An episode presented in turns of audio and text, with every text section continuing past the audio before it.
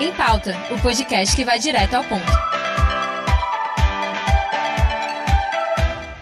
Olá, seja bem-vindo a mais um episódio do Em Pauta na Rádio Newslink.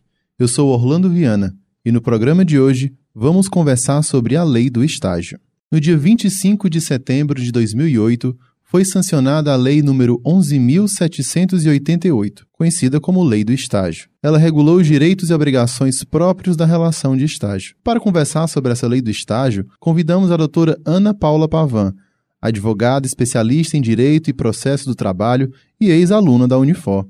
Olá, doutora Ana Paula, seja bem-vinda. Muito obrigada pelo convite. Doutora, estamos no começo do ano letivo e muitos alunos procuram o estágio como primeira oportunidade de trabalho. Quais são as características próprias da relação do estágio? Pronto, é importante a gente destacar aqui que existe o estágio obrigatório, que são aqueles pela faculdade, pela grade curricular, e existe os estágios não obrigatórios, que são justamente esses, né, que a gente está conversando aqui. A diferença do estágio não obrigatório para um contrato de trabalho, por exemplo, é porque o estágio, primeiro, primordial é que o estudante ele tem que estar de acordo com o que ele faz na faculdade. Um exemplo, eu, advogado, vou contratar um estagiário.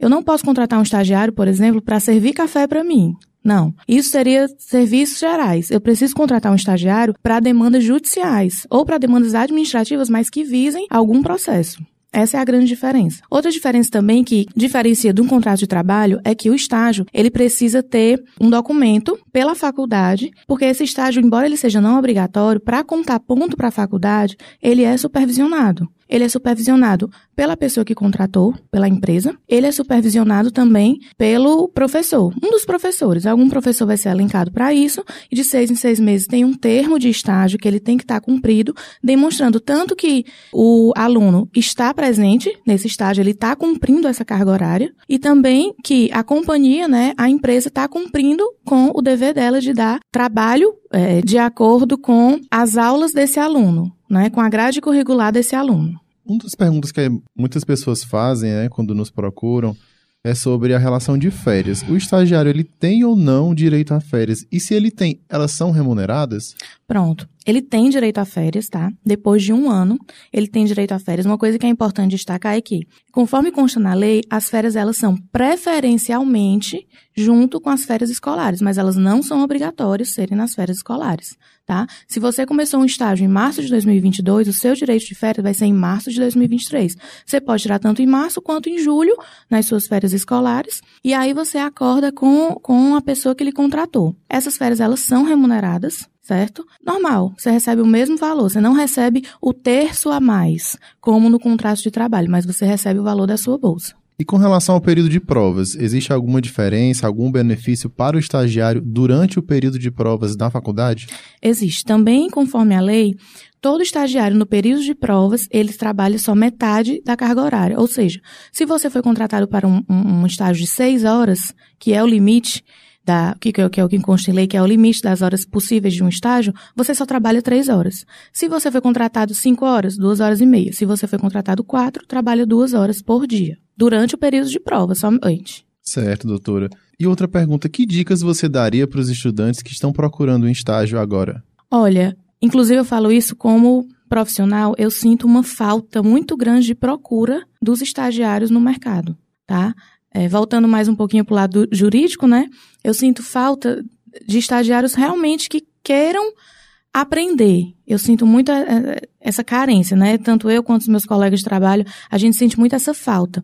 Então, assim, eu acredito que o estagiário ele tem que procurar, primeiramente, lugares que deixem o psicológico deles tranquilo, porque hoje isso é algo que conta muito, eu acho que é até mais que a bolsa, né?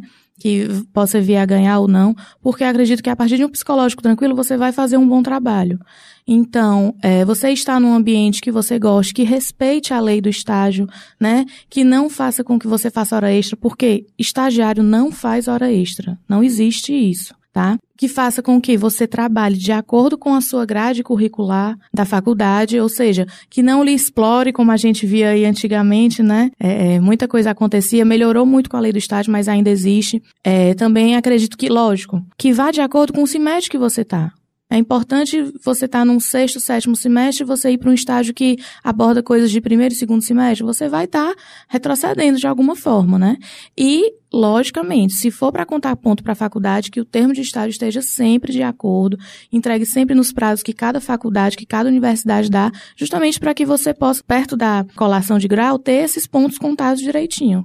Você, aluno Unifor, que está interessado em um estágio ou ainda ficou com alguma dúvida sobre o tema, pode fazer uma visita à Central de Carreiras Unifor. Ela está localizada no primeiro andar do Centro de Convivências. O atendimento é de segunda a sexta-feira, das 8 da manhã às 18. No episódio de hoje, colocamos em pauta a Lei do Estágio, com a advogada doutora Ana Paula Pavan. Muito obrigado, doutora, por aceitar o nosso convite. Eu que agradeço. Boa sorte a todos os estagiários e estudantes que estão aí nessa jornada e que saibam é, encontrar bons estágios para se capacitar cada vez mais. O episódio de hoje teve produção e locução de Orlando Viana, gravação e edição de Kiko Gomes e orientação de Kátia Patrocínio e Miguel Macedo. Em Pauta, o podcast que vai direto ao ponto.